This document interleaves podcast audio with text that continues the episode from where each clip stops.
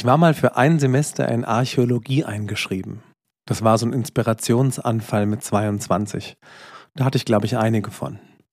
Wahrscheinlich hatte ich irgendeinen Film gesehen oder die verträumte Vorstellung, dass in dem Fach dann alles spannend wäre. Nicht wie in meinem blöden Studium bisher.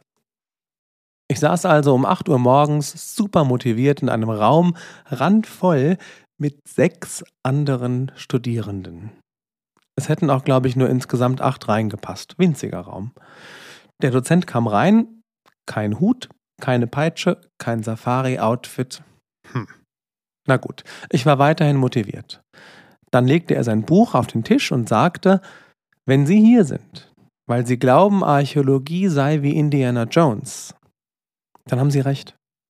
Und ich höre mich noch denken, yes! Aber dann redete er weiter. Das ist ja meistens so im Leben. Und er sagte, Archäologie ist wie die ersten fünf Minuten von dem Film. Da, wo Harrison Ford am Schreibtisch sitzt und Bücher wälzt.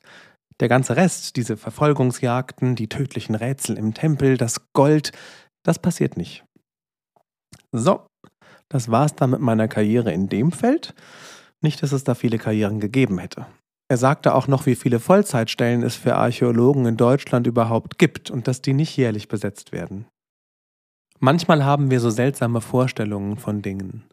Das kann ein anderes Studium sein oder ein anderer Beruf. Als ich im Krankenhaus gearbeitet habe, hatten wir mal eine Praktikantin, die sich vorstellte und sagte, ich möchte gerne in der Pflege arbeiten, weil ich mir für die Menschen und ihre Not einfach Zeit nehmen will. Und ich hörte es und dachte, mm, das wird ein hartes Erwachen. Ich will euch aber nicht sagen, dass alles furchtbar ist und ihr aufhören sollt zu träumen. Es gibt die Erfahrung auch in die andere Richtung. Ich dachte im Studium immer, Beerdigungen würden furchtbar. Dauernd Verstorbene und die Hinterbliebenen, deren Leben gerade einfach im Schmerz versinkt, das wird schwer. Ich habe dann in Trauergesprächen immer versucht, die Leute aufzumuntern, so zu trösten. Und ich kam raus und war komatös vor Erschöpfung. Ich habe das meiner Lehrpfarrerin erzählt und gefragt, wie sie das denn wuppt. Und sie fragte, warum versuchst du denn die Leute aufzumuntern? Was ist denn deine Angst? Und ich sagte, naja, dass die in Tränen ausbrechen. Und alles, was sie sagte, war, was ist denn schlimm daran, wenn die in Tränen ausbrechen? Die haben doch allen Grund. Das wollte ich in dem Moment nur gar nicht hören. Und so ist das mit der Wahrheit leider. Der Einzige, der Angst hatte, dass alle weinen, war der, der keinen Grund hatte zu weinen. Oh, wie unschön. Ich habe dann damit aufgehört, das Leid der Menschen wegzuspaßen und, oh Wunder, es war traurig und es war schwer und auch heilsam. Für alle. Aber ich glaube, viele tun das irgendwo. Wir versuchen alles glatt zu bügeln, weil aushalten einfach schwer ist.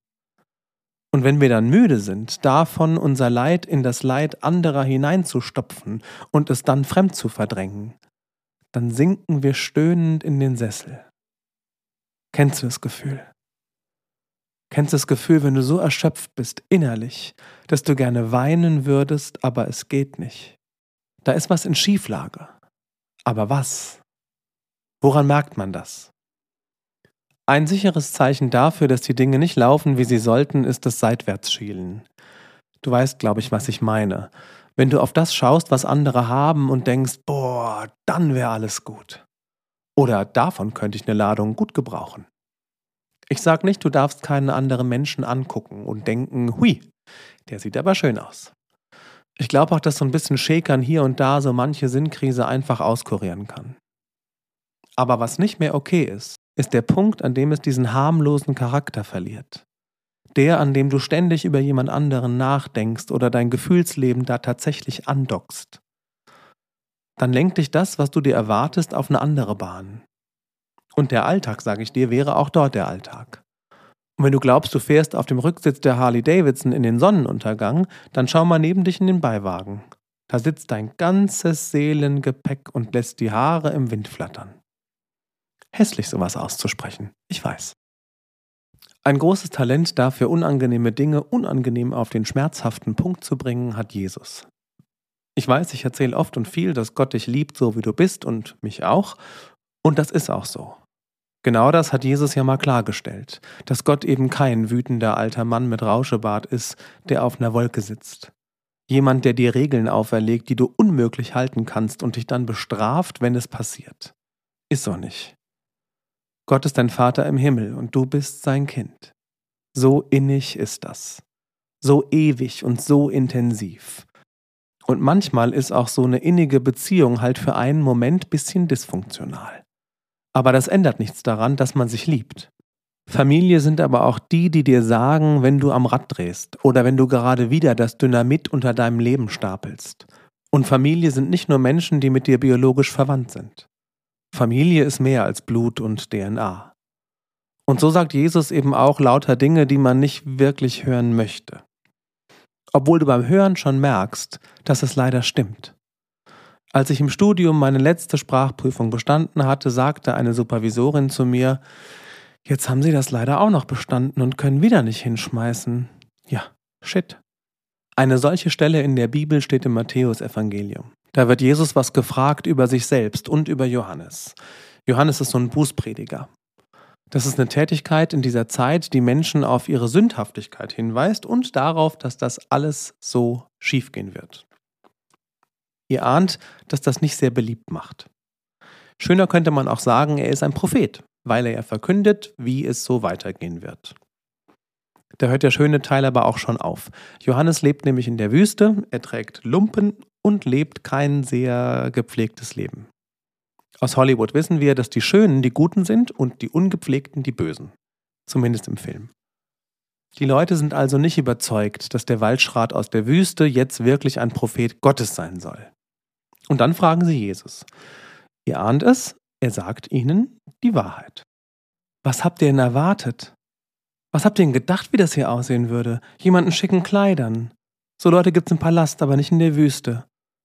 Aber so sieht die Wahrheit aus. Kratzig, unschön und vor allem echt. Er wird auch gefragt, ob er der sei, auf den man gewartet hat. Gemeint ist der, der uns alle aus dem Mist rausholt. Und er sagt wieder die Wahrheit. Ihr habt's doch gesehen. Blinde können wieder sehen, Menschen, die es nicht mehr konnten, können wieder laufen. Ausgestoßene nehmen wieder an der Gesellschaft teil, und armen Menschen wird gesagt, dass sie geliebte Kinder Gottes sind. Und da kommen wir wieder zu den Erwartungen, die wir manchmal haben. Erwartungen, dass in der Kirche Menschen sitzen, die bitte gepflegt sind, dass sie gut angezogen sind und keine Fehler machen, dass in der Kirche niemand betrunken über Rot fährt oder eine neue Beziehung anfängt und seine Ehe ruiniert. Doch, Jesus meint genau die. Dieser Jesus, der Prostituierte zum Abendessen einlädt als geladene Gäste, auf die er sich freut. Und jetzt denken wir mal nicht an Pretty Woman, sondern fahren mal durch die Moselstraße in Frankfurt. Jesus, der die Ausgestoßenen einlädt, die aus der Drückerstube, die aus der Suppenküche, die aus dem Flüchtlingsheim, die lädt er ein. Und dann frage ich mich manchmal, wo sich das widerspiegelt in unserem Tun.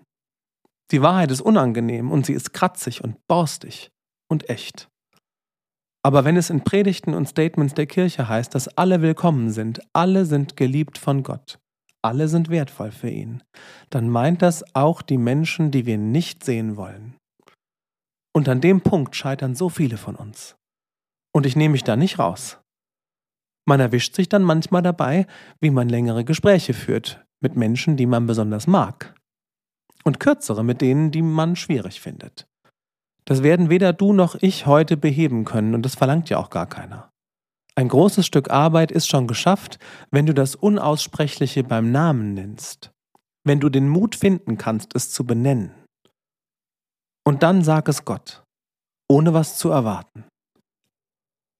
Und er wird nicht schockiert sein oder enttäuscht oder angeekelt. Er wird die Arme öffnen und dich an seinen Tisch einladen.